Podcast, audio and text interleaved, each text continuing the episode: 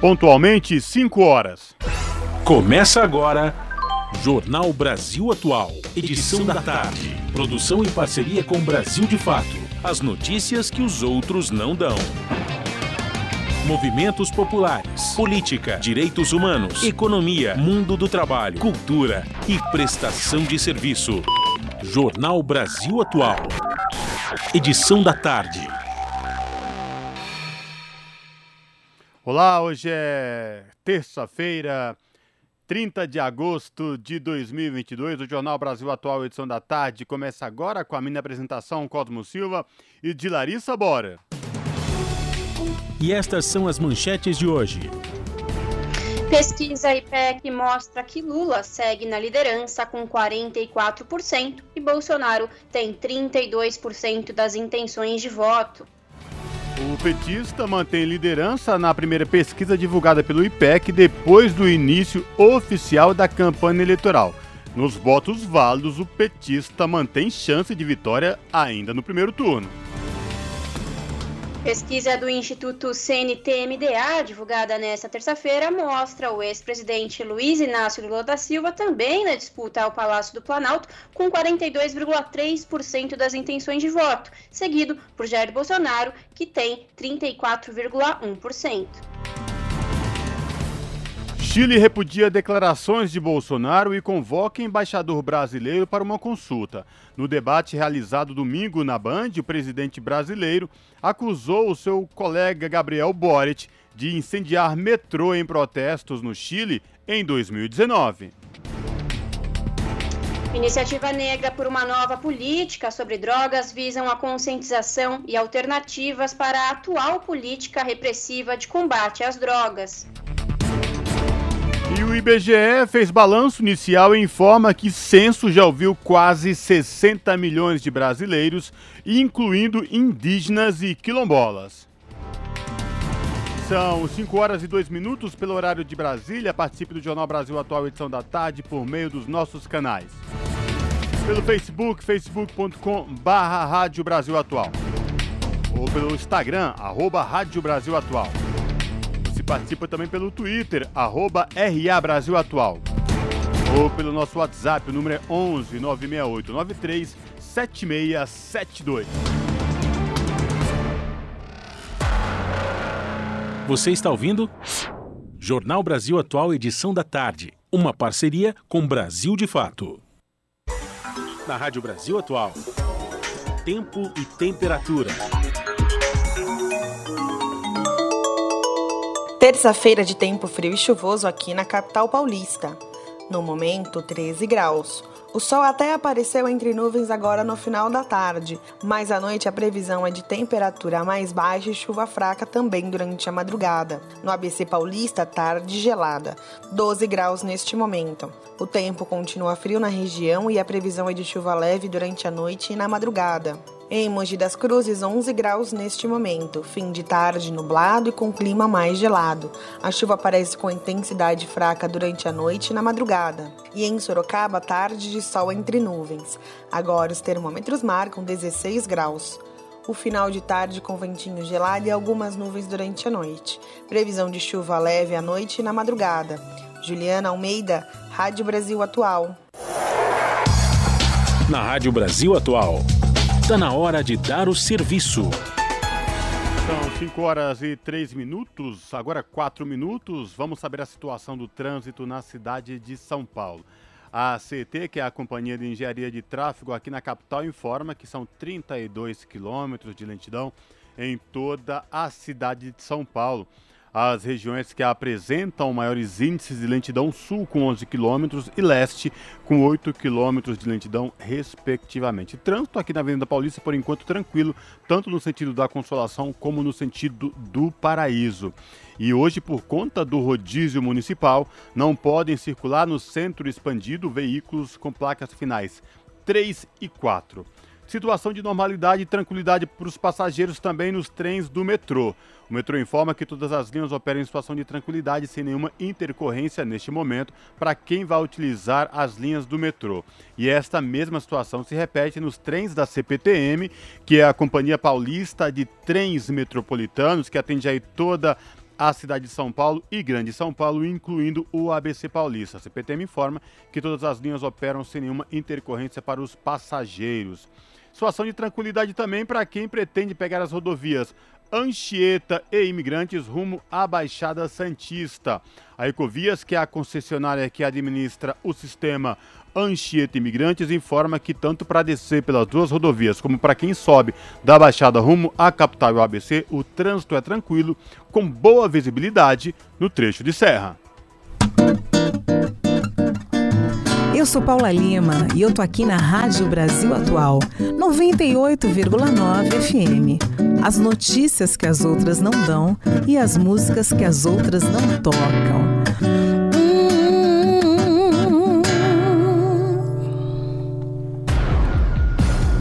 Jornal Brasil Atual. Edição da tarde. 5 horas mais 6 minutos. Pesquisa IPEC mostra que Lula segue na liderança com 44% e Bolsonaro tem 32% das intenções de voto. Petista mantém liderança na primeira pesquisa divulgada pelo IPEC depois do início oficial da campanha eleitoral. Os detalhes com Lucas Weber. O ex-presidente Luiz Inácio Lula da Silva, do PT, lidera a corrida eleitoral pela presidência da República. É o que aponta a nova pesquisa IPEC, encomendada pela Rede Globo, divulgada na noite desta segunda-feira. O petista aparece com 44% das intenções de voto, contra 32% do atual presidente Jair Bolsonaro, do PL. O levantamento apontou que Lula continua com um ponto percentual acima da soma de todos os outros candidatos, que juntos atingiram 43%. Apesar da margem de erro de dois pontos para mais ou para menos, os números indicam possibilidade de vitória no primeiro turno.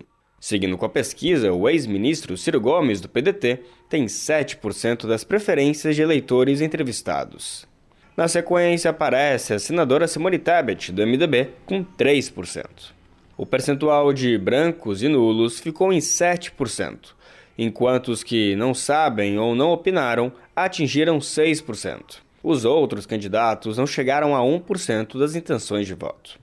Em relação à pesquisa anterior do mesmo instituto, divulgada em 15 de agosto, Lula e Bolsonaro mantiveram os percentuais. Por outro lado, Ciro e Tebet cresceram 1% cada.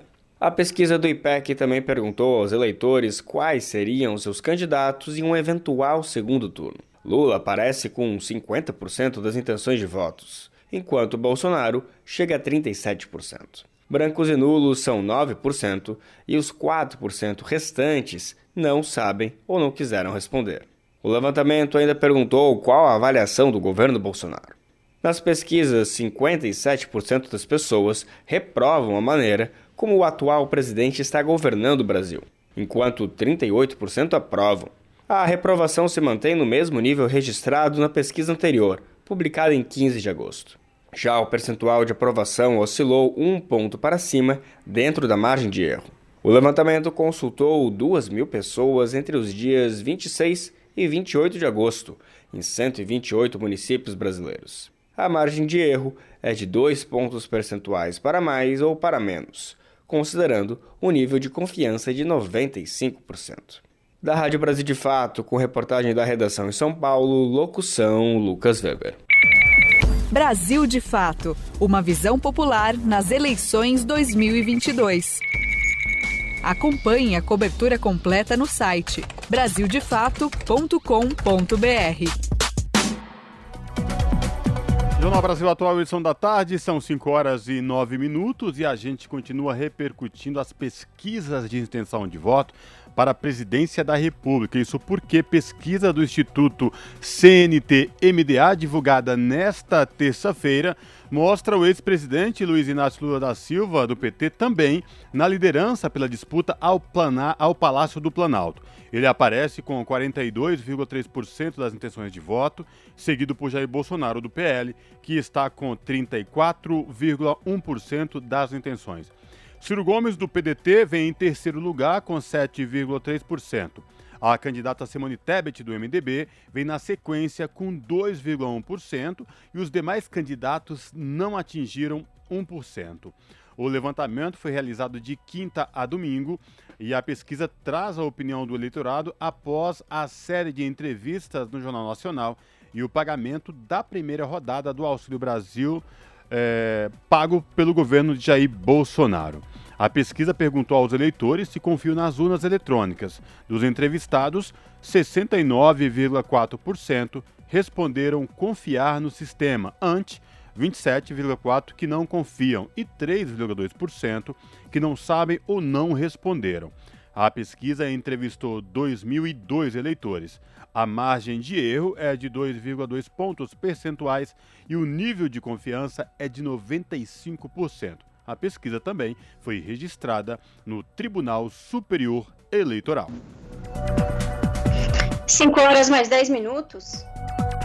E reportagem do portal UOL, publicada nesta terça-feira, mostra que quase metade do patrimônio em imóveis do presidente candidato à reeleição Jair Bolsonaro, do PL, e de seus familiares foi construída nas últimas três décadas com uso de dinheiro em espécie, de acordo com o levantamento patrimonial realizado pelo site. Desde os anos 90 até os dias atuais, o presidente, irmãos e filhos negociaram 107 imóveis, dos quais pelo menos 51 foram adquiridos total ou parcialmente com uso de dinheiro vivo, segundo declaração dos próprios integrantes do clã. As compras registradas nos cartórios com um modo de pagamento em moeda corrente nacional, expressão padronizada para repasses em espécie, totalizaram 13 milhões e meio de reais. Em valores corrigidos pelo IPCA, este montante equivale nos dias atuais a 25 milhões e 600 mil reais não é possível saber a forma de pagamento de 26 imóveis que somaram pagamentos de 986 mil reais ou 1 milhão e 99 mil reais em valores corrigidos, porque esta informação não consta nos documentos de compra e venda. Transações por meio de cheque ou transferência bancária envolveram 30 imóveis, totalizando 13 milhões e 400 mil reais. Ao menos 25 deles foram comprados em situações que suscitaram investigações do Ministério Público do Rio de Janeiro e do Distrito Federal. Neste grupo estão aquisições e vendas feitas pelo núcleo do presidente, seus filhos e suas ex-mulheres, não necessariamente com uso do dinheiro vivo, mas que se tornaram objeto de apurações, como por exemplo no caso das rachadinhas, que é a apropriação ilegal de salários de funcionários de gabinetes. Perguntado ao presidente Jair Bolsonaro, por meio de sua assessoria, qual a razão da preferência da família pelas transações em dinheiro, ele não se manifestou. São 5 horas e 12 minutos. E o Chile repudia declarações de Bolsonaro e convoca embaixador brasileiro para consulta. No debate realizado domingo na Band, o presidente brasileiro acusou seu colega Gabriel Boric de incendiar metrô em protestos de 2019 lá no Chile. Os detalhes com Rodrigo Gomes, do Brasil de Fato. O Chile convocou o embaixador brasileiro em Santiago, Paulo Pacheco, para apresentar uma nota de protesto sobre as acusações do presidente Jair Bolsonaro contra o presidente chileno Gabriel Boric. Isso porque, no debate realizado no último domingo na TV Bandeirantes, o candidato do PL à reeleição afirmou que Boric colocou fogo no metrô nas manifestações chilenas ocorridas em 2019. O Ministério das Relações Internacionais do Chile classificou as declarações do presidente brasileiro que busca reeleição como muito graves. Em comunicado, a chefia da pasta afirmou que as notícias falsas corroem a democracia e, neste caso, corroem também a relação bilateral. As informações são do jornal La Terceira. De acordo com a reportagem, Bolsonaro tem promovido sinais de hostilidade contra o governo Boric. Há mais de cinco meses, o Chile aguarda uma posição oficial sobre o nome proposto para atuar como embaixador no Brasil, Sebastián de Polo. A falta de resposta vem sendo interpretada como uma negativa do governo Bolsonaro. No texto enviado à imprensa, o governo chileno considerou que as declarações feitas contra o presidente Boric são inaceitáveis. Ainda segundo a nota, o fato não condiz com o tratamento respeitoso que chefes de Estado devem uns aos outros, e nem com as relações fraternas entre os dois países latino-americanos. Da Rádio Brasil de Fato, com reportagem da redação em São Paulo, locução Rodrigo Gomes.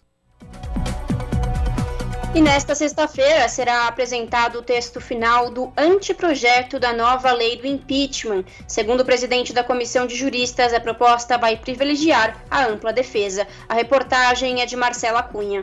A comissão de juristas, criada para atualizar a lei do impeachment, vai apresentar nesta sexta-feira o anteprojeto. O presidente do colegiado, ministro do Supremo Tribunal Federal, Ricardo Lewandowski, reforçou que a lei do impeachment, que é de 1950, está defasada e precisa ser atualizada aos princípios da Constituição de defesa dos direitos fundamentais. Por isso, segundo Lewandowski, a proposta será enxuta e densa e vai privilegiar a ampla defesa dos acusados. Outra mudança poderá ser a inclusão de algum tipo de penalidade para quem fizer acusações infundadas contra uma autoridade, como explicou Lewandowski. É possível que qualquer cidadão possa é, imputar a um presidente da República, a um ministro de Estado ou outra alta autoridade da República um crime de responsabilidade apenas por uma questão de política ou de antipatia. Não há nenhuma consequência com relação a uma acusação infundada, mas apesar de não prosperarem, elas causam uma grande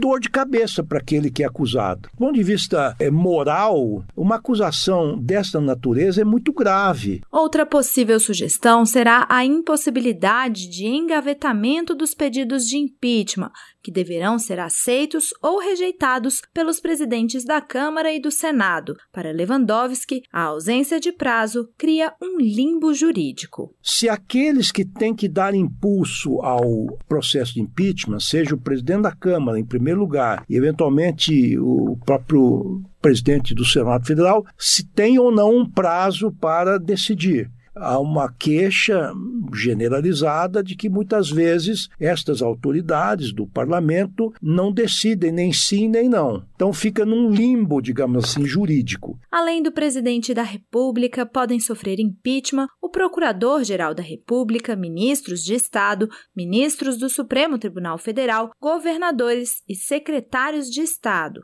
texto do anteprojeto pode abrir ainda a possibilidade de impeachment para prefeitos. A comissão de juristas foi criada em março pelo presidente do Senado, Rodrigo Pacheco, e tem prazo máximo de funcionamento até 19 de setembro. Depois, um projeto de lei poderá ser apresentado pelos parlamentares, aproveitando ou não as contribuições dos juristas. Da Rádio Senado, Marcela Cunha.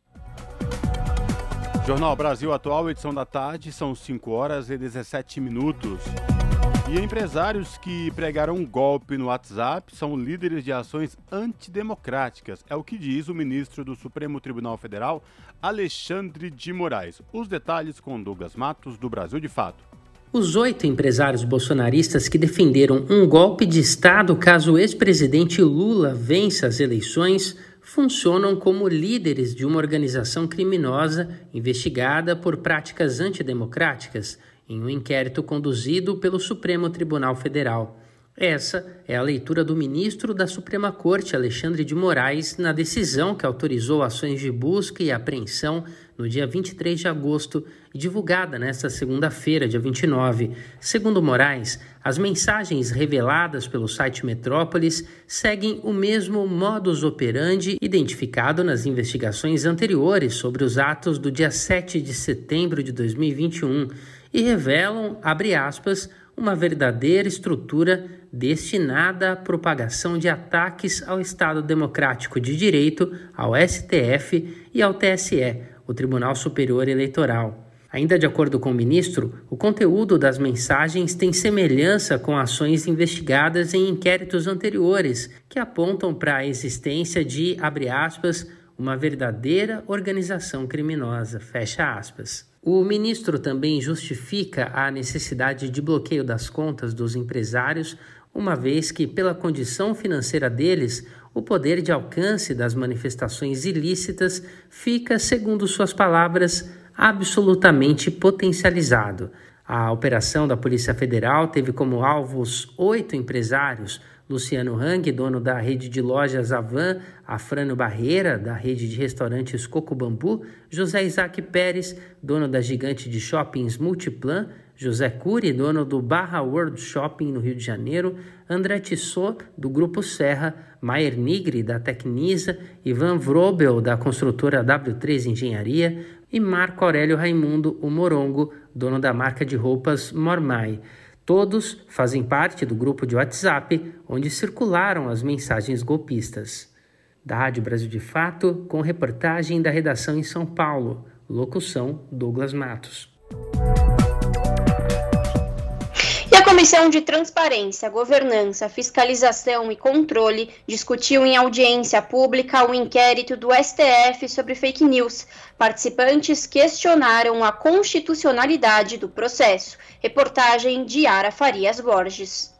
Por iniciativa do senador Eduardo Girão, do Podemos Cearense, a Comissão de Transparência, Governança, Fiscalização e Controle e Defesa do Consumidor discutiu o inquérito 4781 do Supremo Tribunal Federal, que apura a promoção de atos antidemocráticos e o uso de fake news para atacar a Suprema Corte. Para Girão, existe um ativismo judicial e a abertura do inquérito não respeitou princípios do processo acusatório atitudes que têm ferido de morte o sagrado princípio da imparcialidade e que têm promovido uma clara violação dos mais básicos ditames que regem o devido processo legal. Na prática, a mais alta corte de justiça passou a ser a vítima, o investigador e o juiz, no caso, já que vai decidir sobre fake news, ataques e ofensas a ele próprio. Ao afirmar que não critica o Supremo Tribunal Federal, mas o processo instaurado, o advogado-geral da União, Bruno Bianco Leal, disse que o inquérito, ao qual nem a AGU teve acesso, afronta outros princípios constitucionais, como o da imparcialidade, e fere o sistema acusatório. Ele que diz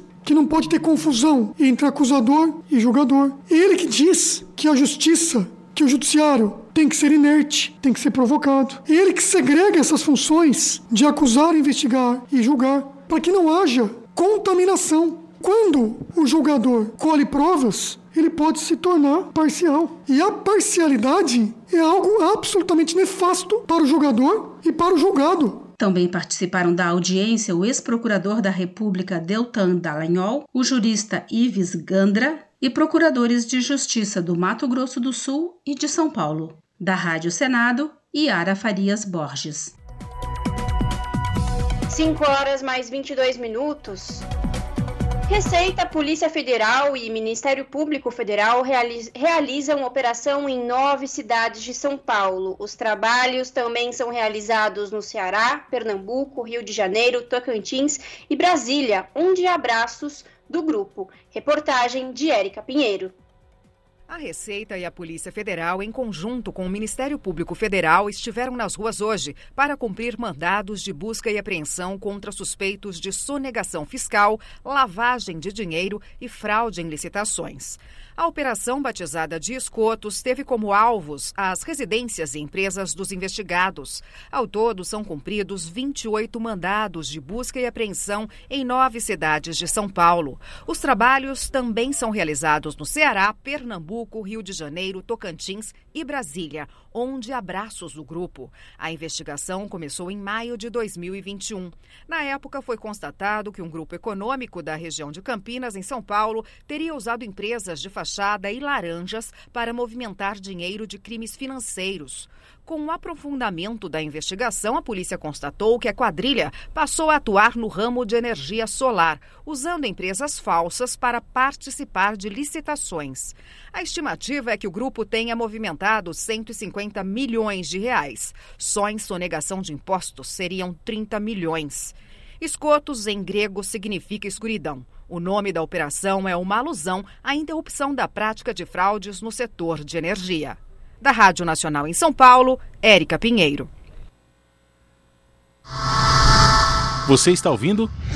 Jornal Brasil Atual, edição da tarde. Uma parceria com Brasil de Fato.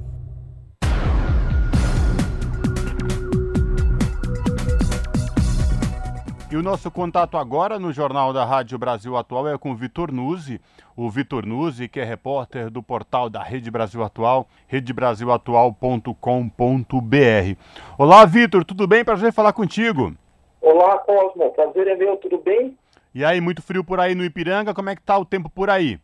Tem, é, tem, tem, sol, Cosmo, mas é aquele sol que engana a gente, né? Quando você vai na rua tá frio, no vento gelado, né? Mas mas é São Paulo, né? Daqui a pouco esquenta de novo, depois esfria outra vez. É, a previsão, é. a previsão diz que a temperatura vai ficar embaixo até amanhã, aí depois esquenta, aí no final de semana volta a ficar gelado de novo. é assim mesmo, São Paulo é isso, né? Complicado. Eu aqui perto do, do Museu do Ipiranga, né? eu moro bem perto do Museu do Ipiranga, eles estão aqui finalizando as obras para a reinauguração na semana que vem. Ah, maravilha, maravilha. Mas, Vitor, diga lá, quais destaques do portal da RBA você traz para os nossos ouvintes nesta terça-feira? Quando a gente fez uma matéria, o, o IBGE divulgou hoje um primeiro balanço do censo, né, o censo demográfico, que começou há praticamente um mês, começou no dia primeiro, né, e pelo balanço divulgado hoje, o IBGE já ouviu praticamente 60 milhões de pessoas em mais de 20 milhões de domicílios. Até agora foram 59,6 milhões de pessoas. Então, o, foi um primeiro balanço, né? 35%, 36% dessas pessoas estão no Nordeste e 35% no Sudeste. São as regiões mais adiantadas também. Ô, Vitor, no que diz respeito à totalidade dessas pessoas é, que estão sendo é, pesquisadas, ouvidas, né, no censo, também inclui indígenas e quilombolas? Inclui, inclusive já começou, né? quilombolas, inclusive, pela primeira vez, né, Cosmo? Não, essa contagem ainda não tinha, não havia sido feita. Então, até agora, os entrevistadores do IBGE contaram 450 mil indígenas, ou exatamente 450.140, e 386.750 quilombolas. É, no caso, é um número inédito, né? Porque é a primeira vez que o IBGE faz essa, essa contagem específica.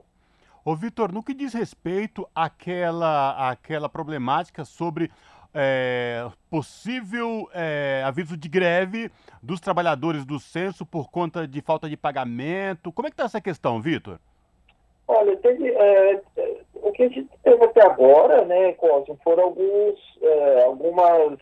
Bom, primeiro a gente precisa lembrar que esse censo quase não aconteceu, né? Verdade, bem lembrado. Não havia orçamento, né? O, o IBGE na, verdade, né, Cosmo, o censo era para ser em 2020, né? E teve a pandemia, e aí 2021 não tinha dinheiro, 2022 também não tinha dinheiro e né, acabou é, se, se, arrumando, né, verba específica aos 45 do segundo tempo, né, para realizar essa, essa pesquisa, né, que é gigantesca.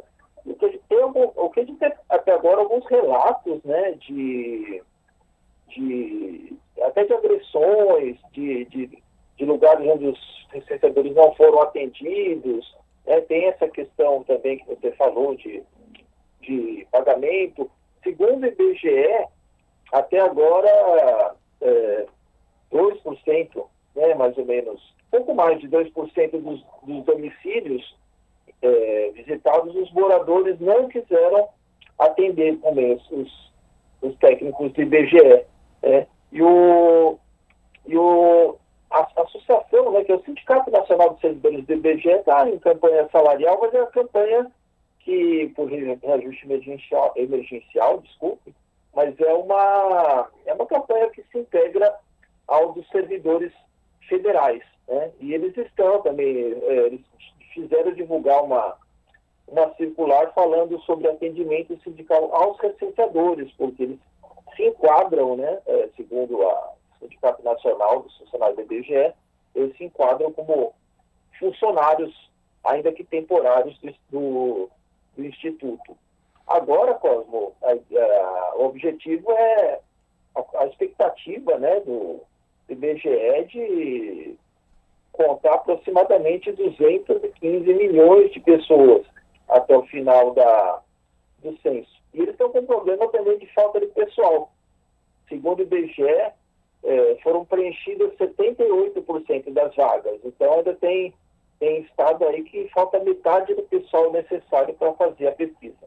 É verdade. Lembrando aos nossos ouvintes aqui do Jornal da Rádio Brasil Atual que o Vitor Nuzzi do portal da RBA também lembra muito bem, toda essa questão que envolveu a realização do censo, né, Vitor? Muita é, diz que me disse, governo dizendo que não tinha verba, era para ser um ano, não foi, mas que o censo é de extrema importância, porque é o censo que vai te dar diretrizes na, até na elaboração de políticas públicas em várias áreas do país. É isso mesmo, né? É exatamente isso, né, Cláudio? É importantíssimo, né? Normalmente o censo é realizado a cada a cada 10 anos, né? E é, e é o que você falou, né? É uma contagem da população e a partir dessa contagem é que se definem muitas das, das políticas públicas do país, né? Então é, é, é muito importante que as pessoas participem, né? Os, os entrevistadores vão estar lá uniformizados, colete do IBGE, boné do censo, tem, tem como identificar o IBGE, é, tem um, um telefone, inclusive, para isso, né? Dá para ver pelo QR Code também. Então, é importante que as pessoas recebam, né? O entrevistador tem, tem perguntas, tem dois tipos de questionário, né?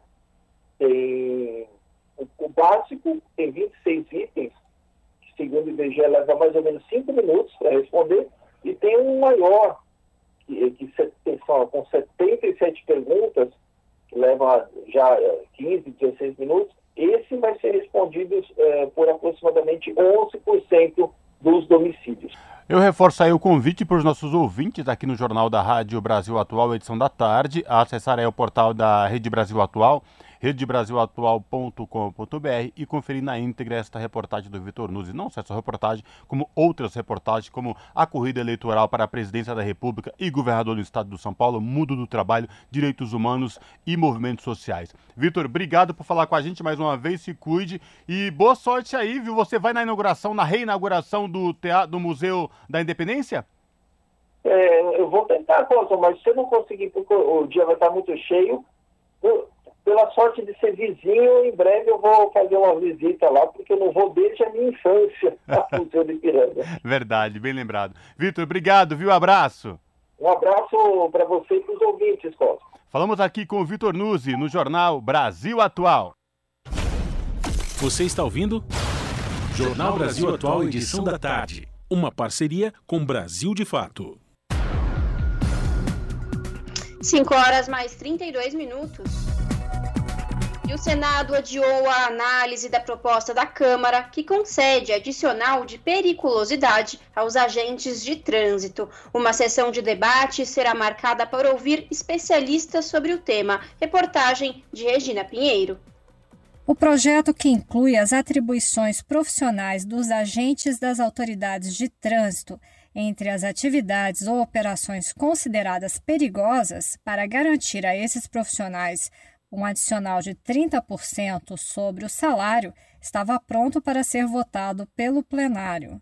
O projeto passou pela análise de três comissões do Senado e obteve parecer favorável nas comissões de Constituição e Justiça de Assuntos Sociais e parecer contrário na Comissão de Assuntos Econômicos. Porém, senadores como Guaraci Silveira, do Avante do Tocantins, e Eduardo Girão, do Podemos do Ceará, questionaram a ausência no projeto da indicação de fonte de recursos para o pagamento do adicional.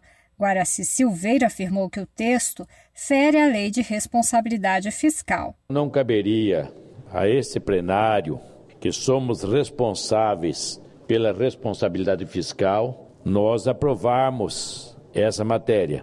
Ela cria despesa para o Estado e para os estados. Não concordaria de nós a aprovarmos, justamente porque existe um parecer contrário da Comissão de Assuntos Econômicos. Eduardo Girão advertiu sobre o projeto ser votado perto das eleições.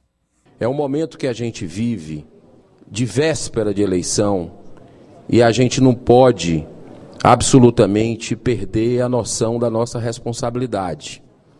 Né? O populismo é algo que pode, num vacilo, fazer com que a gente leve prejuízos para o país e para a própria categoria, porque não tem fonte de recursos indicada. O relator na Comissão de Assuntos Sociais, senador Fabiano Contarato, do PT do Espírito Santo, ressaltou que há recursos para a aprovação do projeto. Esses agentes de trânsito estão pagando com a própria vida. Com esse discurso de que não tem fonte de, de renda, isso, isso é uma conversa fiada. Porque para fazer aporte para banco, banqueiros e grandes empresários, o governo tem. Votemos esse projeto e seja aprovado esse projeto. É esse o, o pedido que eu faço a Vossa Excelência. E que o governo federal, se ele quiser, ele que vete. E nós vamos derrubar o veto dele. O presidente do Senado, Rodrigo Pacheco, sugeriu que haja uma sessão de debates para o amadurecimento da matéria.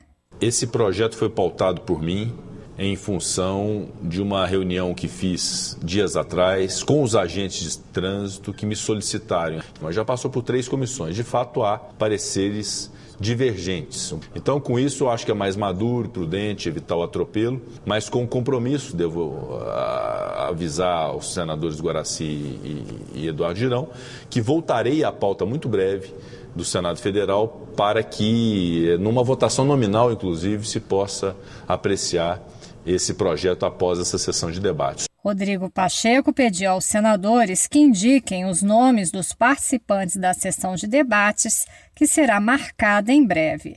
Da Rádio Senado, Regina Pinheiro. Jornal Brasil Atual, edição da tarde, são 5 horas e 36 minutos. O estado do Rio de Janeiro registra a primeira morte por varíola dos macacos.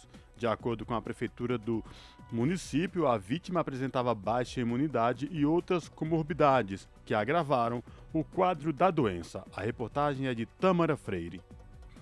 O estado do Rio de Janeiro registrou a primeira morte por varíola dos macacos nesta segunda-feira. A vítima é um homem de 33 anos que estava internado em um hospital em Campos dos Goitacazes, no norte fluminense.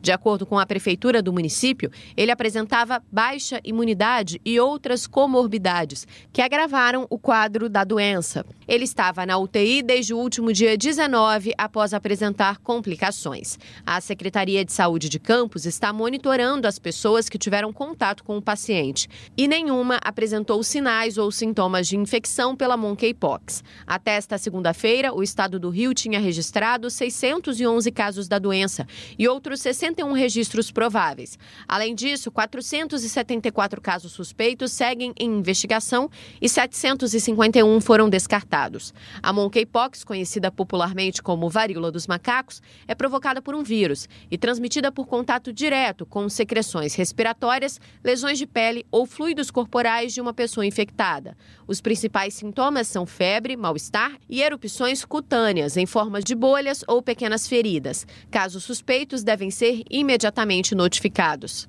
Por causa do aumento dos registros, dois postos de testagem foram abertos no Rio de Janeiro nos últimos dias, um na capital e outro em São Gonçalo, na região metropolitana. Mas eles recebem apenas pacientes encaminhados pelas unidades de saúde. Por isso, a orientação em caso de suspeita da doença é procurar ajuda médica. Da Rádio Nacional no Rio de Janeiro, Tamara Freire. E ainda sobre a varíola dos macacos ou monkeypox, a Anvisa autorizou o uso emergencial de kits para diagnóstico do vírus. Mais detalhes na reportagem de Daniel Ito. A Agência Nacional de Vigilância Sanitária autorizou o uso imediato e emergencial de kits moleculares para diagnóstico da varíola dos macacos, também conhecida por monkeypox. O registro definitivo desses reagentes ainda se encontra em análise para aprovação de registro pela Anvisa. A autorização para uso emergencial desses kits para teste de monkeypox havia sido solicitada pela Secretaria de Vigilância em Saúde do Ministério da Saúde e também pelo Instituto Biomanguinhos, vinculado à Fiocruz. Apesar de os reagentes ainda estarem sob análise, a Anvisa considerou necessário liberar o uso emergencial desses testes por conta da atual situação da epidemia de monkeypox no país. Para a agência, a demora no diagnóstico pode levar ao risco de propagação ainda maior da doença entre a população brasileira. O país possui atualmente apenas oito laboratórios de referência para o diagnóstico de monkeypox, que estão ficando sobrecarregados com a crescente demanda por exames. Com a liberação do uso emergencial dos kits moleculares, o Ministério da Saúde pretende descentralizar esses testes para permitir um diagnóstico mais rápido da doença em todo o país. De acordo com o próprio Ministério, até o último sábado haviam sido registrados 4.493 casos confirmados de monkeypox em todo o Brasil. Outros 4.860 casos suspeitos estão sendo investigados. Da Rádio Nacional em Brasília, Daniel Ito. Jornal Brasil Atual, edição da tarde, são 5 horas e 40 minutos. Ações de conscientização e iniciativas alternativas à atual política de combate às substâncias químicas são temas do primeiro encontro nacional sobre políticas de drogas, que tem por objetivo reduzir os impactos da repressão da guerra às drogas no país. A reportagem é de Camilo Mota. A Plataforma Brasileira de Políticas de Drogas e a Iniciativa Negra por uma Nova Política sobre Drogas realizam nesta semana o primeiro encontro nacional sobre políticas de drogas, democracias e direitos humanos. A iniciativa busca mobilização e discussão por alternativas à política de guerra contra substâncias químicas, juntamente com especialistas, pesquisadores e interessados. As atividades acontecem na Lapa, no Rio de Janeiro. Luana Malheiros, porta-voz da Plataforma Brasileira de Políticas de Drogas, diz que debater os temas é necessário para romper com a violação de direitos humanos. Com o objetivo de é, apresentar a nossa agenda emergente, uma agenda com é, pontos e pautas e, e que para nós é importantes e é, inegociáveis com relação à política sobre drogas, entendendo que a gente viveu aí um período é, de, de, de, perca mesmo de direitos e onde essa política sobre drogas ela se tornou é, mais violenta, mais repressiva. Né? A gente diz que a guerra às drogas ela tem produzido diversas vítimas.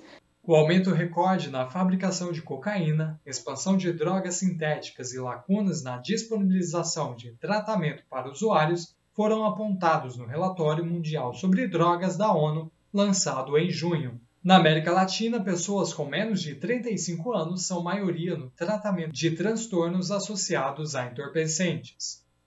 A política de combate às drogas no país não é eficiente para combatê-las, como afirma Natália Oliveira, socióloga e cofundadora da Iniciativa Negra por uma nova política sobre drogas. Para ela, é preciso que os dependentes tenham tratamento justo, diferentemente da repressão que vivem.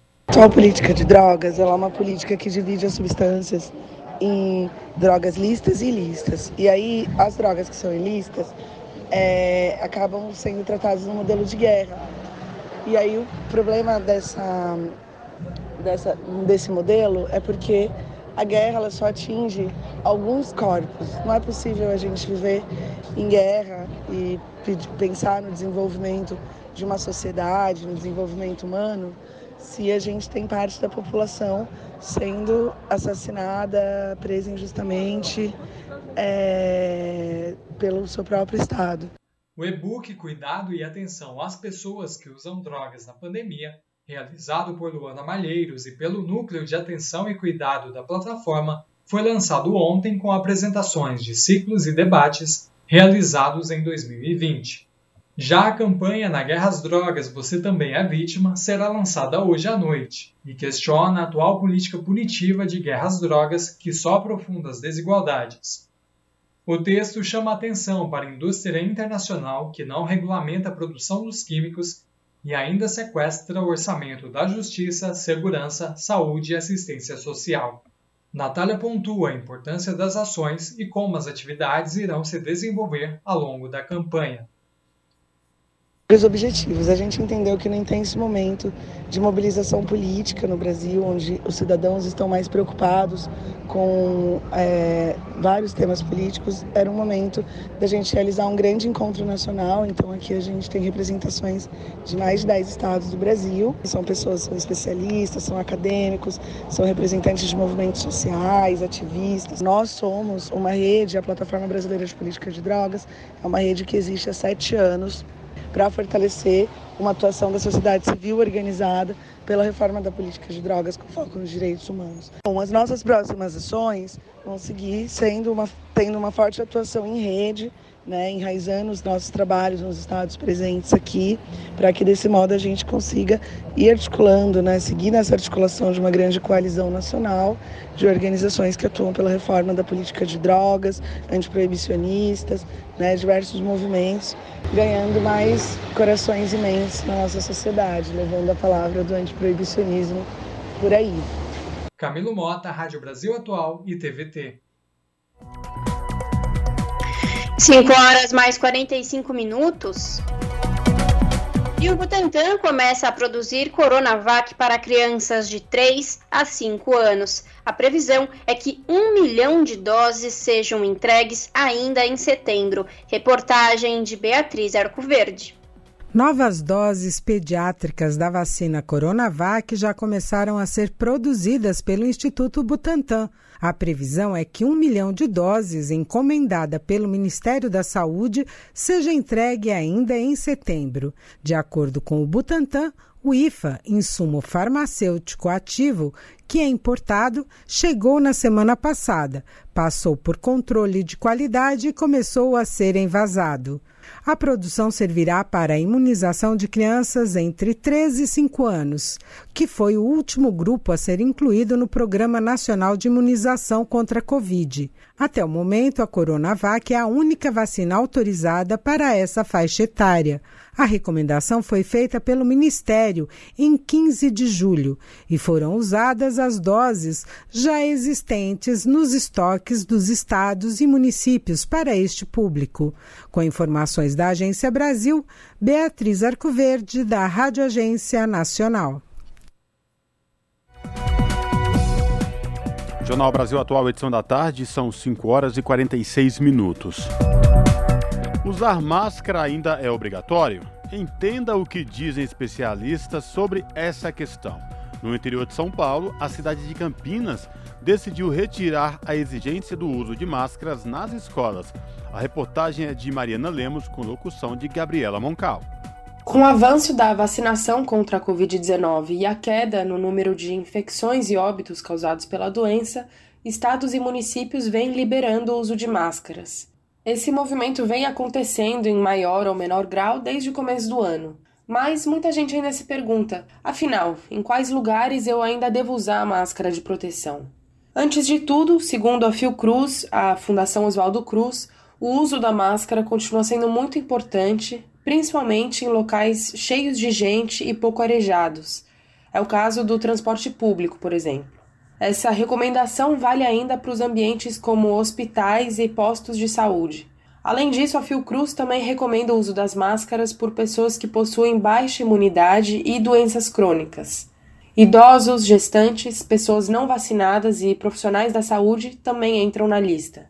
A necessidade de usar máscara também é um consenso quando a pessoa está com algum sintoma de gripe ou resfriado. Vale lembrar que nesse mês a Anvisa determinou que o uso de máscaras em aeroportos e aviões nacionais não é mais obrigatório. Mesmo assim, a Fiocruz e a própria Agência de Vigilância Sanitária continuam recomendando o uso para pessoas que possuem saúde mais vulnerável. Os especialistas orientam que, na dúvida sobre usar ou não a máscara, vale sempre mais a precaução. De São Paulo, da Rádio Brasil de Fato, com reportagem de Mariana Lemos, locução Gabriela Moncal. 5 horas mais 48 minutos.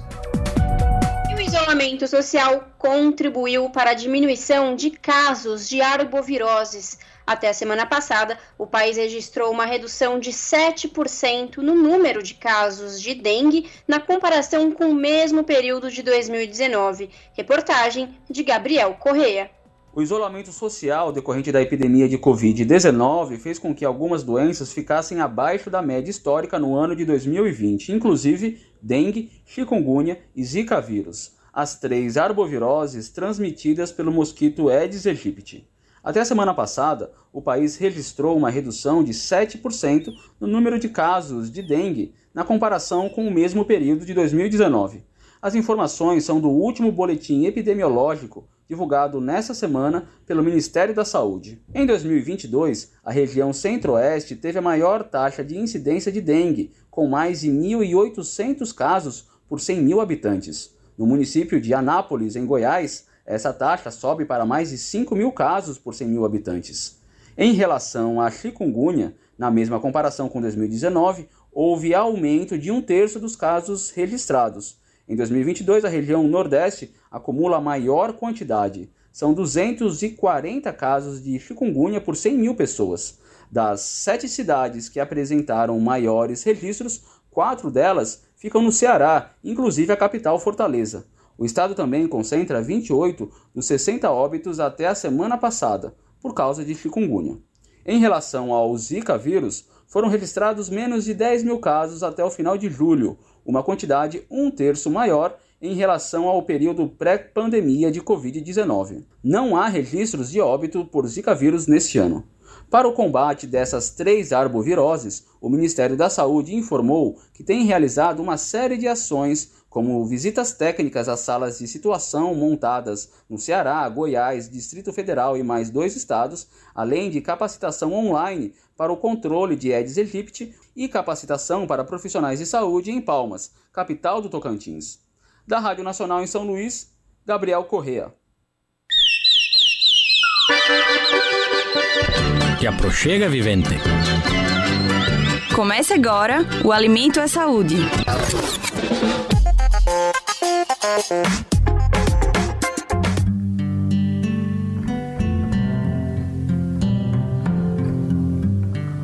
Quem mora na ocupação Jardim Gaivotas, no extremo sul da cidade de São Paulo, precisa se desdobrar todos os dias para garantir a alimentação.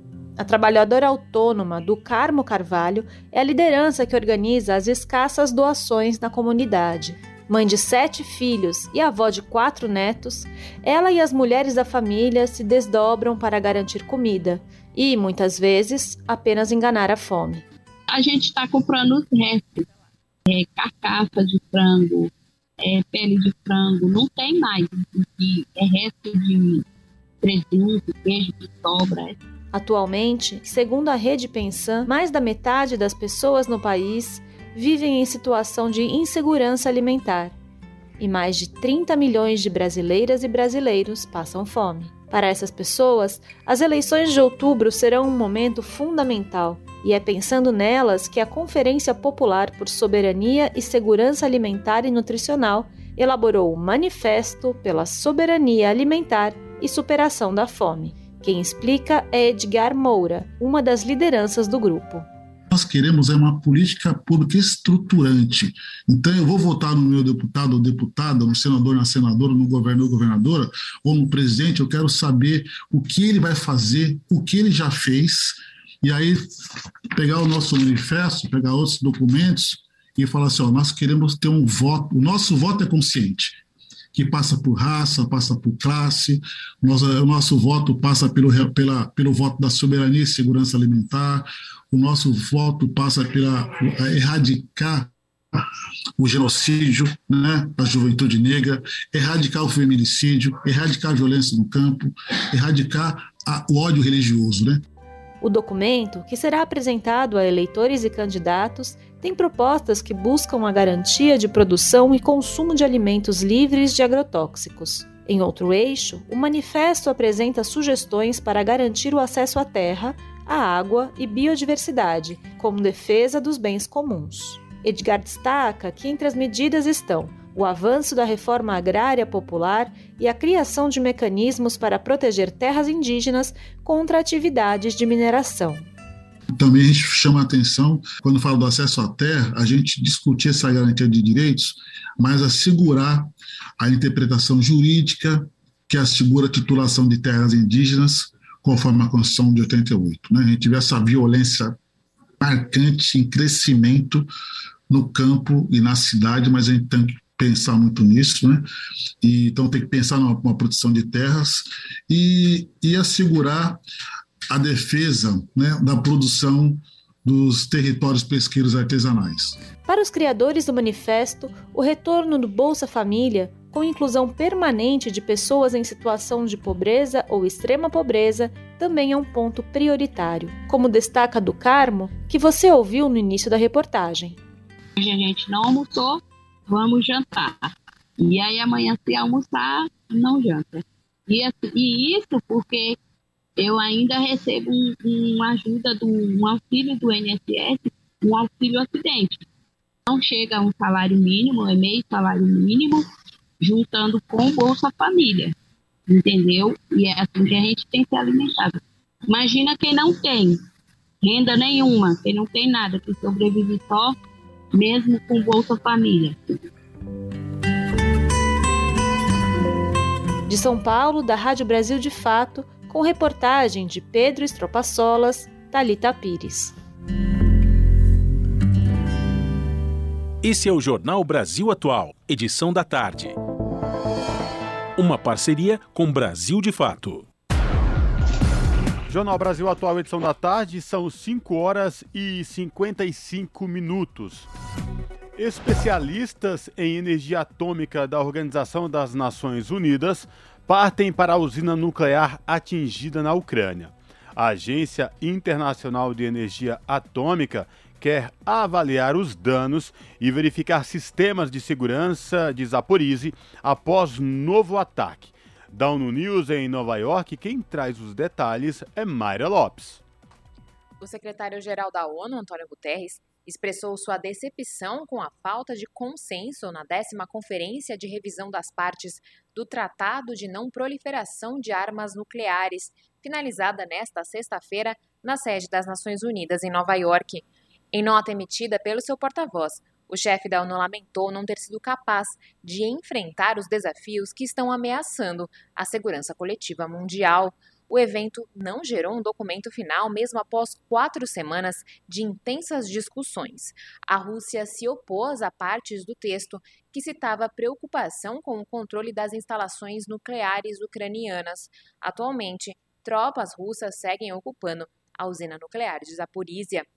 O chefe da ONU elogiou o engajamento sincero e significativo das partes e o reconhecimento do Tratado de Não Proliferação como a pedra angular do regime global de desarmamento. Segundo seu porta-voz, Stefani Dujarric, o conturbado ambiente internacional e o risco elevado do uso de armas nucleares por acidente ou por erro de cálculo exigem ações urgentes e resolutas. Ele adicionou que o secretário-geral da ONU pede aos estados que usem todas as vias de diálogo, diplomacia e negociação para aliviar as tensões, reduzir o risco e eliminar a ameaça nuclear de uma vez por todas. Da ONU News, em Nova York, Mayra Lopes. 5 horas mais 57 minutos. E as Nações Unidas alertam para consequências na vida de vítimas de desaparecimentos forçados. A prática tem sido frequentemente usada como estratégia para espalhar terror na sociedade. Dia Internacional foi criado pela Assembleia Geral em 2010. Da ONU News em Nova York, mais detalhes na reportagem de Ana Paula Loureiro. Este 30 de agosto é o Dia Internacional das Vítimas de Desaparecimentos Forçados. Para as Nações Unidas, esse tipo de violência se tornou um problema global e não se restringe a uma região específica do mundo. No passado, muitas pessoas desapareciam por consequência de ditaduras militares. Hoje, a prática acontece também em situações complexas de conflito interno, especialmente como meio de repressão política de opositores. Milhares de pessoas desapareceram durante conflitos ou períodos de repressão em pelo menos 85 países ao redor do mundo. O desaparecimento forçado tem sido frequentemente usado como estratégia para espalhar terror na sociedade.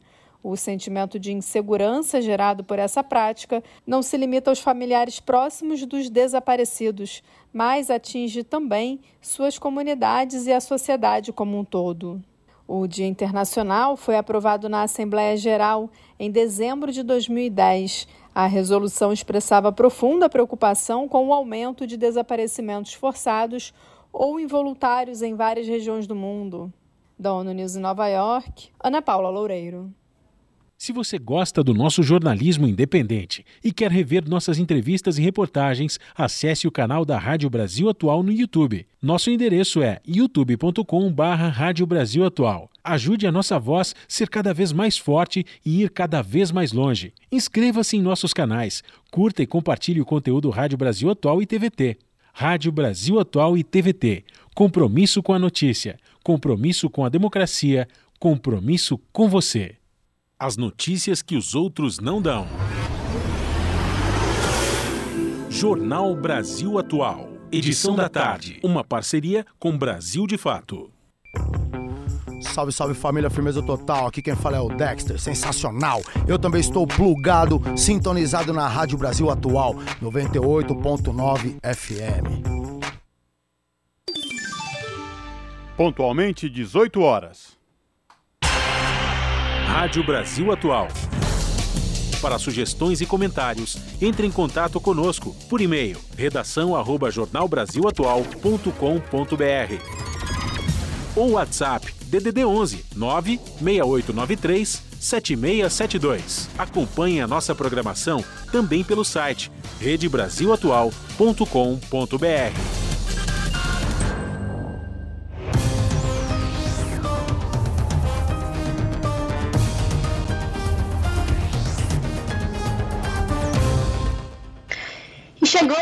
de conexão com a redação do seu jornal para saber quais são os destaques da edição desta terça-feira, que começa logo mais às 19 horas na TVT, canal digital 44.1, ou pelo canal do YouTube, youtube.com/redetvt. Com ela, a apresentadora Ana Flávia Quitério. Boa noite, Ana. Quais os destaques que você traz hoje? Olá, Lares e Cosmo, uma excelente noite de terça a vocês e a todos os ouvintes da Rádio Brasil Atual. E vamos aos destaques da edição de hoje aqui do seu jornal.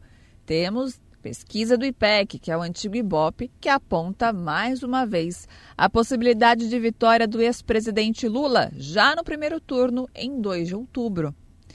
Vamos falar também que hoje, dia 30 de agosto, é o Dia Nacional de Conscientização da Esclerose Múltipla, uma doença que afeta dezenas de milhares de brasileiros.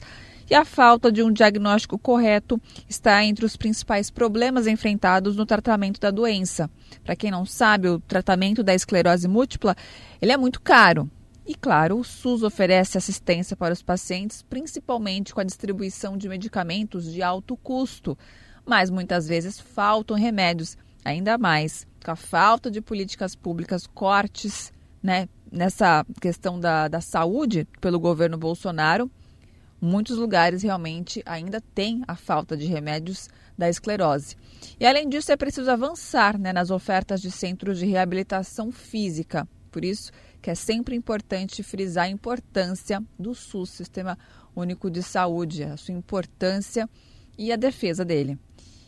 Vamos falar também é, sobre o que muitos documentos né, que guardam e ajudam a contar a história do Brasil estão preservados, vocês sabiam, no Arquivo Nacional lá no Rio de, no Rio de Janeiro.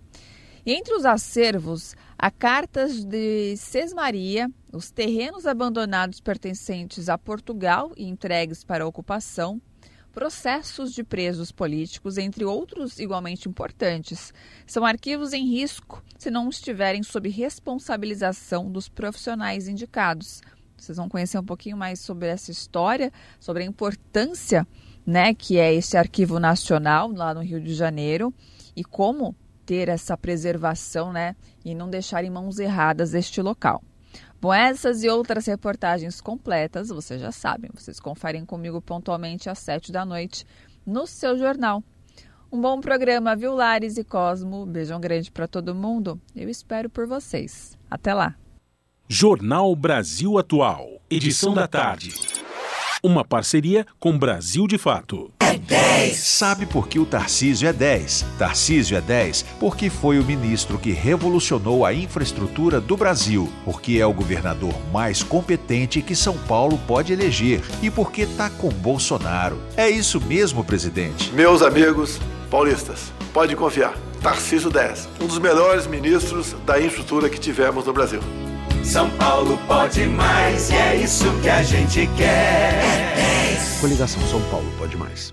Candidatos e candidatas do Patriota. Sou Flavinho Ampermag. Minha vida toda dedicada a Carapicuíba e região. Agora, venho pedir o seu voto de confiança para continuar trabalhando na construção e avanço da nossa população, na saúde, educação e geração de emprego e renda, e na segurança para a nossa família. Conte sempre comigo. Para deputado federal, Flavinho Ampermag, 5123. Proteção e segurança da mulher e família, delegada Terezinha, 5101. É 22, é 22. Milhões de brasileiros saíram da linha da miséria com o maior programa social da história do Brasil, implantado pelo governo Bolsonaro. E vamos fazer mais. Deputado estadual, Cabo Carol, 22230. Deflação Agora você vê na história do nosso país, por causa do presidente Bolsonaro. Para continuarmos com o progresso, vote Val Guedes, deputado estadual 22491. Peço a vocês que votem nos candidatos da nossa coligação. Eu sou Edson Aparecido e quero ser senador para defender São Paulo. Não faz sentido São Paulo mandar 716 bilhões dos nossos impostos para Brasília e só voltar 47.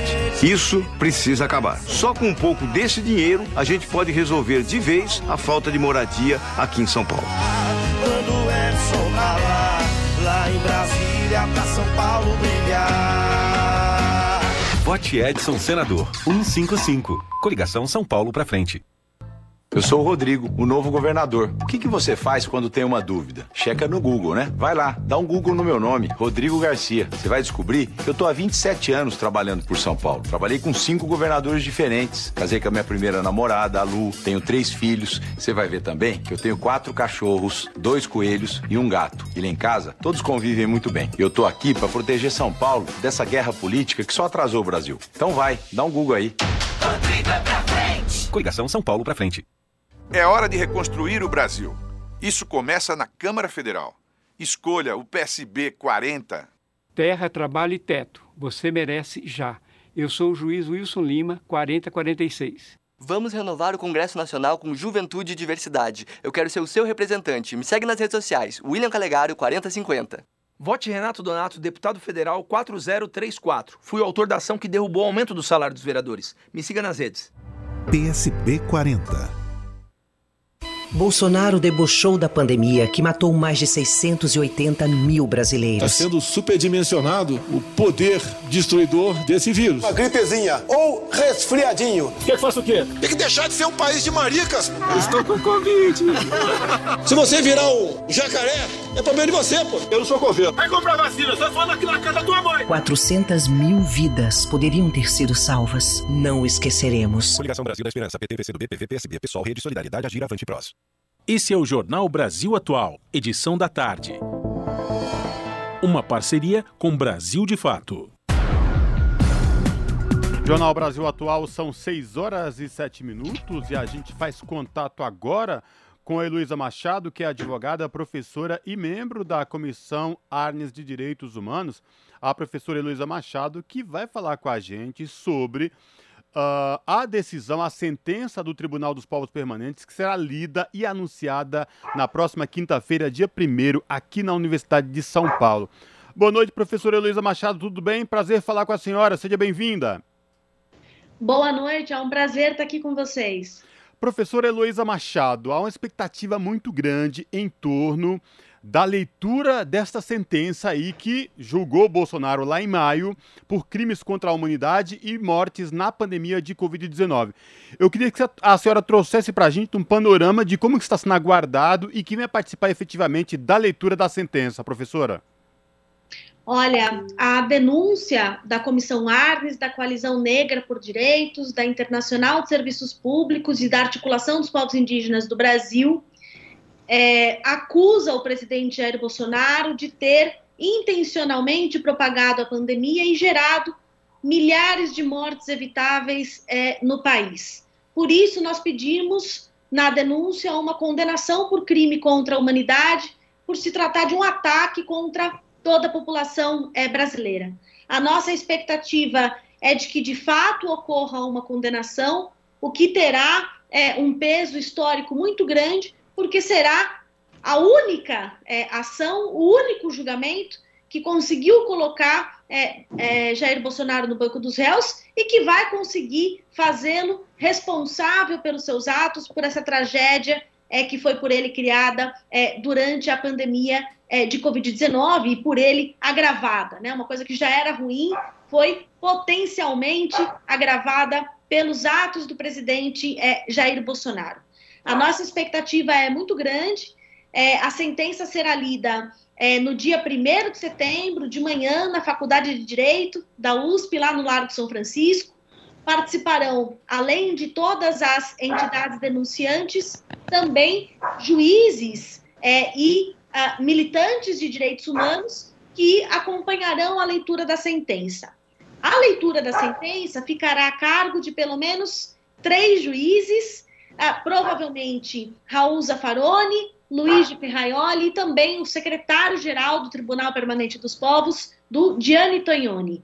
É, a gente está falando de uma, de uma sessão histórica que analisa os atos do presidente Jair Bolsonaro baixo a, a, sua também postura autoritária, né? E todos os danos que foram causados à população brasileira. Eu já estou muito ansiosa para leitura dessa sentença e muito esperançosa de que seja possível ter uma condenação, mesmo que seja uma condenação simbólica, por tudo isso que aconteceu no país. Boa noite, Heloísa. Aqui quem está falando é a Larissa. Muito prazer em falar contigo.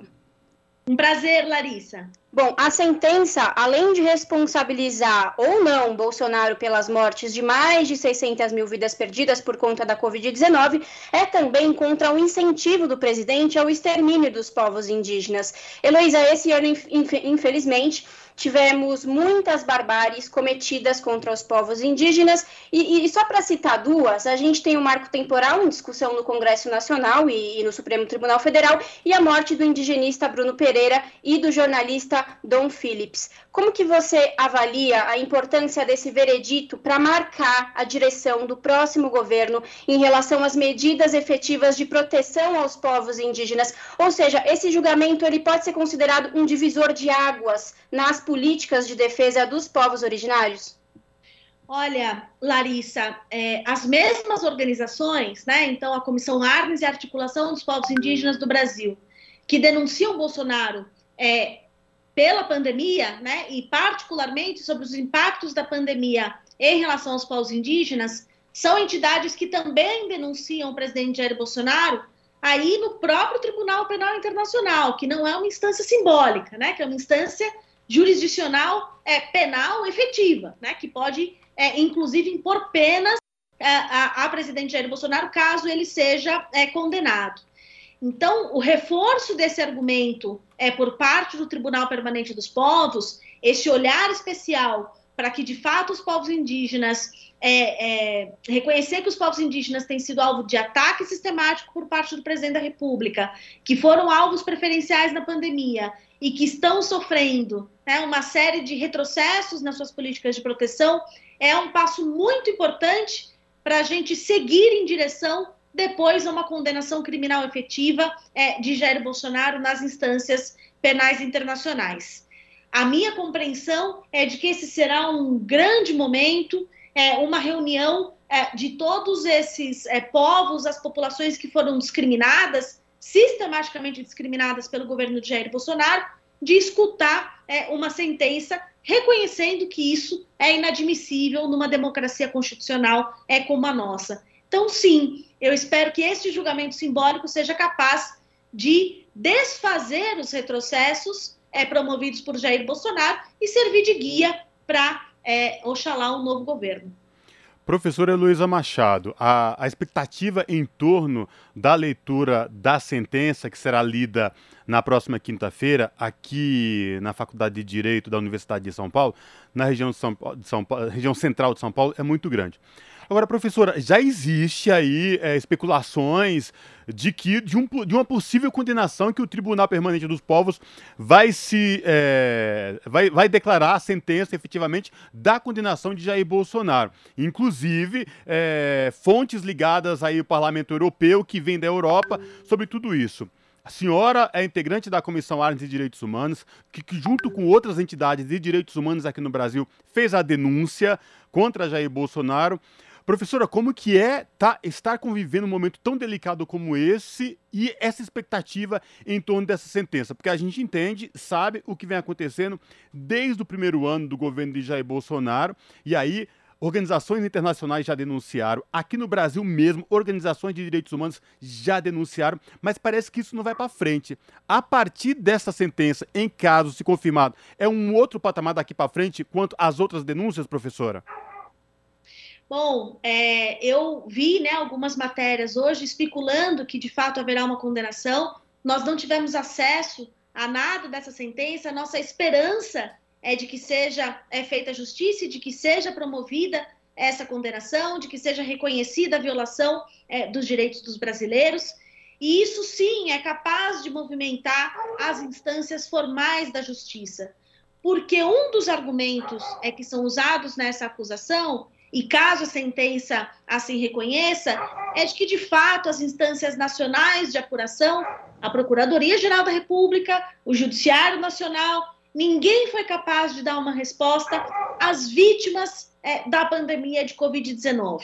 Nenhum inquérito seguiu ah, muito além é, da fase inicial no Supremo Tribunal Federal, as investigações solicitadas pela CPI da Covid não avançaram, então, essa será uma sentença que demonstrará de que sim, é possível e juridicamente viável é, promover essa investigação e essa responsabilização. A expectativa é muito grande. Eu já aproveito esse espaço para convidar a todas e todos que queiram acompanhar a leitura da sentença. Se dará a partir das 10 horas da manhã na Faculdade de Direito no Largo São Francisco. A entrada é franca, é aberta. E eu tenho muita expectativa e muita confiança nessa condenação. A responsabilização é um passo central para reafirmar a verdade do que aconteceu na pandemia, corroborar todas as provas que já foram produzidas, esses relatórios maravilhosos que foram produzidos durante a pandemia, e também para é, preservar e honrar a memória das vítimas de tanta gente querida que partiu é, em razão de ações irresponsáveis do presidente Jair Bolsonaro. E é interessante lembrar, né, professora, que o documento será lido dia 1 de setembro e seis dias depois está marcado atos favoráveis ao presidente Bolsonaro. Professora Heloísa, a senhora acredita que o resultado da sentença pode mudar o comportamento de Bolsonaro e o teor dos atos marcados para o dia 7 de setembro? Bom, nós não tivemos controle do calendário do Tribunal Permanente dos Povos.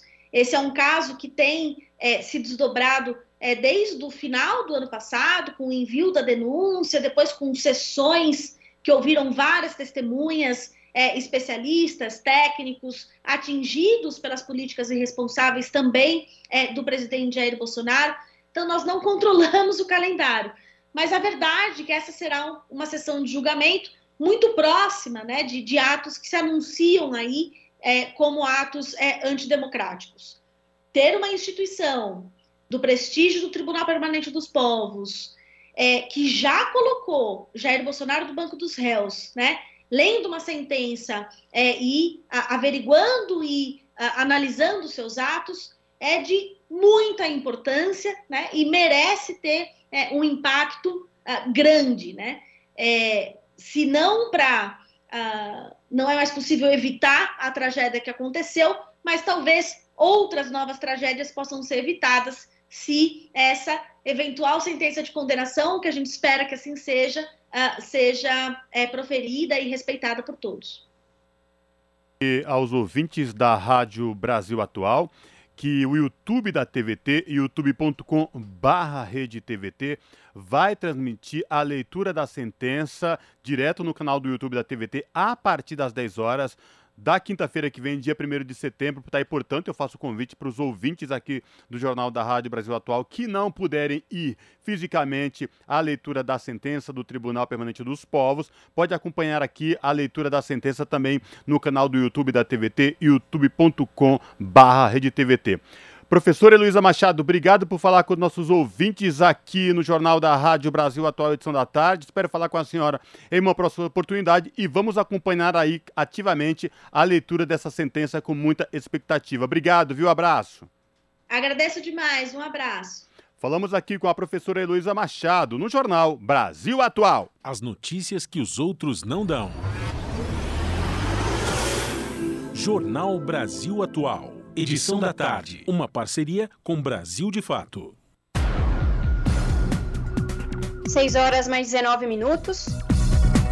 E a Justiça determina a fiscalização de cercas em área de proteção no Maranhão. Há dois anos, o Judiciário do Estado concedeu tutela antecipada para que o Estado do Maranhão retirasse imediatamente as cercas ilegais instaladas nos campos inundáveis na área de proteção. Quem traz mais detalhes é o repórter Gabriel Correa. O Judiciário do Maranhão determinou que o governo do estado comprove que tem realizado fiscalizações na APA, Área de Proteção Ambiental da Baixada Maranhense, uma região de grandes planícies que alagam na estação das chuvas, ao sudoeste de São Luís. Diversas cercas foram instaladas nos campos inundáveis impedindo o livre acesso de ribeirinhos à região, principalmente no entorno de São João Batista, município com 20 mil habitantes que fica a 150 quilômetros da capital maranhense. De acordo com a Defensoria Pública do Estado, as cercas têm sido colocadas por pessoas que alegam terem a posse ou domínio dessas áreas. Entretanto, em alguns casos, são usadas cercas eletrificadas, o que tem provocado acidentes na população que usa as áreas alagadas para pescar ou buscar água, como explica Jean Nunes, defensor do Núcleo de Direitos Humanos porque a presença das cercas ela impacta o livre acesso de comunidades a tudo aquilo que as águas podem oferecer. A água propriamente dita, a recreação, aos frutos que existem nos campos alagados, a exemplo de, de peixes, enfim. Então a gente entende que não é possível a privatização de espaços e bens que são pela sua própria natureza públicos e de uso comum do povo. Há dois anos, o Judiciário do Estado concedeu tutela antecipada para que o Estado do Maranhão retirasse imediatamente as cercas ilegais instaladas nos campos inundáveis na área de proteção. Também havia sido determinada a fiscalização a cada três meses, no máximo, para impedir essa prática ilegal. No ano passado, essa ação civil pública acabou negada. O Núcleo de Direitos Humanos interpôs recurso contra essa decisão do juiz, que agora foi deferida de forma parcial. Agora, a decisão do relator do processo, o desembargador Raimundo de Souza, determina que o Estado do Maranhão comprove a fiscalização em pelo menos três municípios na área de proteção. Da Rádio Nacional em São Luís, Gabriel Correa. Jornal Brasil Atual, edição da tarde, são 6 horas e 21 minutos. Cultura, gastronomia e cidadania reunidos num só lugar. O Centro Cultural a céu aberto Elifas Andreato, que recebeu no último domingo a quarta edição do evento Todo Mundo Tem Que Falar. Quem traz os detalhes é o repórter Camilo Mota.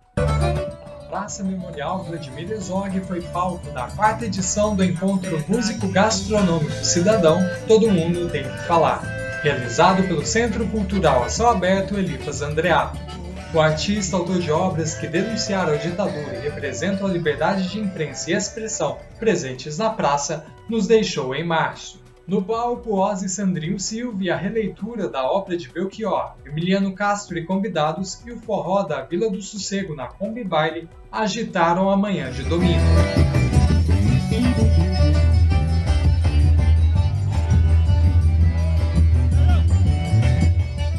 A Escadaria da Liberdade, intervenção realizada no centenário de nascimento de Dom Paulo Evaristo Arnes em setembro do ano passado, foi reinaugurada, agora em azulejo, para garantir a duração da obra. Os irmãos Marcelo, Oscar e Roberto trabalharam 36 horas durante três dias para a inauguração da escadaria. Esta é a primeira intervenção do Trio Esperança numa praça pública, fruto da contribuição voluntária de inúmeras pessoas apoiadoras do espaço, chamados pelos organizadores de Construtores da Liberdade. A placa de inauguração da escadaria diz que subir estes 17 degraus é prestar homenagem a todos que se dedicaram até hoje pelo direito à informação, à liberdade de expressão e à democracia. É também uma celebração dos aniversários de Vladimir Herzog, Clarice Herzog, Audálio Dantas e Dom Paulo Evaristo Arnes. Os versos são do hino Liberdade, letra de Medeiros e Albuquerque e música de Leopoldo Miguel, que seria o hino nacional brasileiro.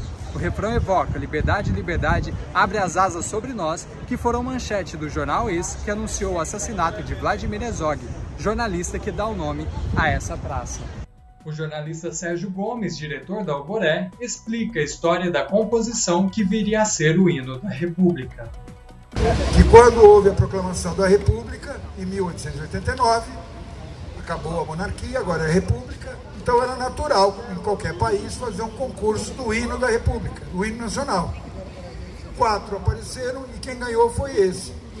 Mas o Marechal Deodoro, aprendiz com Enisquef, que era o chuva lá do golpe, disse: Não, eu gosto da música do hino da minha juventude. Ora, da juventude dele era o hino do Império. Então nós começamos desse jeito. O evento que acontece todo último domingo do mês também conta com um restaurante itinerante que traz cardápios selecionados pelos cozinheiros convidados. Desta vez, a chefe Marlene Mendes esteve à frente da Mocofava, especialidade e sucesso em Mongaguá, no litoral paulista. Quem pode, paga, quem não pode, pega. Todos são servidos de participantes a visitantes e transeuntes. Marlene, hoje cantineira, relata a experiência de poder doar sua culinária ao Centro Cultural. Primeiro que é um gesto de gratidão, né? porque a gente trocar o olhar, né? Porque você pode ver que muitos que passaram aqui não precisavam falar, mas o olhar já falava tudo. Então, isso não tem preço. E a proposta é essa, né? É a gente partilhar conhecimento, o que sabe fazer, o que gosta de fazer e ter o olhar com o outro. O evento reúne jornalistas, escritores, artistas, estudantes e todos que prezam pela liberdade e pela democracia em defesa da imprensa e da vida. A coletividade e o sentimento de comunhão, além da alegria, são contagiantes. O encontro Todo Mundo Tem Que Falar tem o apoio do Instituto Vladimir Herzog, Hospital Premier, Colibri Associados Comunicações, Instituto Elifas Andreato, Oboré, Centro Acadêmico de Jornalismo Benevides Paixão, Sindicato dos Engenheiros do Estado de São Paulo e da Comissão de Educação e Cultura da Câmara Municipal de São Paulo.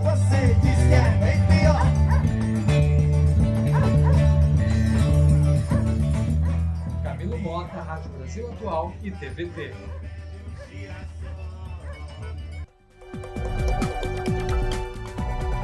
6 horas mais 26 minutos. Libras pode ser reconhecida como patrimônio linguístico do Brasil. Estima-se que atualmente 2 milhões de brasileiros usam a Libras no país. Reportagem de Lucas por Deus Leon.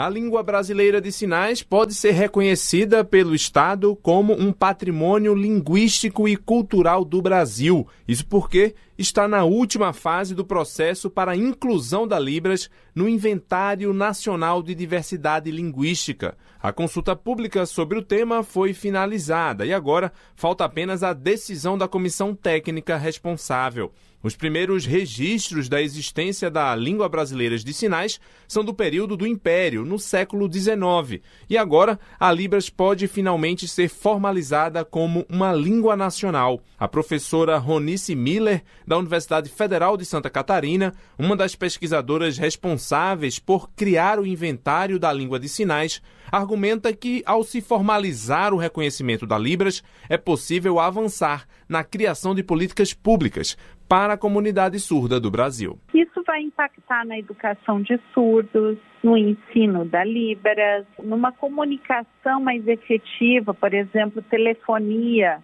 com a disponibilização de centrais que fazem mediação em libras. Já acontece isso no Brasil, acontece em São Paulo. Mas, de repente, com a formalização, a gente começa a expandir esses ganhos, né? Para as comunidades surdas dentro da sociedade brasileira. Segundo a especialista, o inventário da Libras ainda tem estimulado a pesquisa sobre o tema. Estima-se que atualmente 2 milhões de brasileiros usam a Libras no país. A língua tem um caráter nacional, apesar de apresentar variações entre as diferentes regiões do Brasil. Da Rádio Nacional em Brasília, Lucas Por Deus Leão. Na Rádio Brasil Atual, tempo e temperatura. A quarta-feira na região da capital paulista o clima continua frio. O dia começa com neblina e temperatura mais baixa. A chuva aparece a qualquer hora do dia com intensidade fraca, com máxima de 19 e mínima de 9 graus. Em Santo André, São Bernardo do Campo e São Caetano do Sul, a quarta-feira começa com muitas nuvens e ventinho gelado.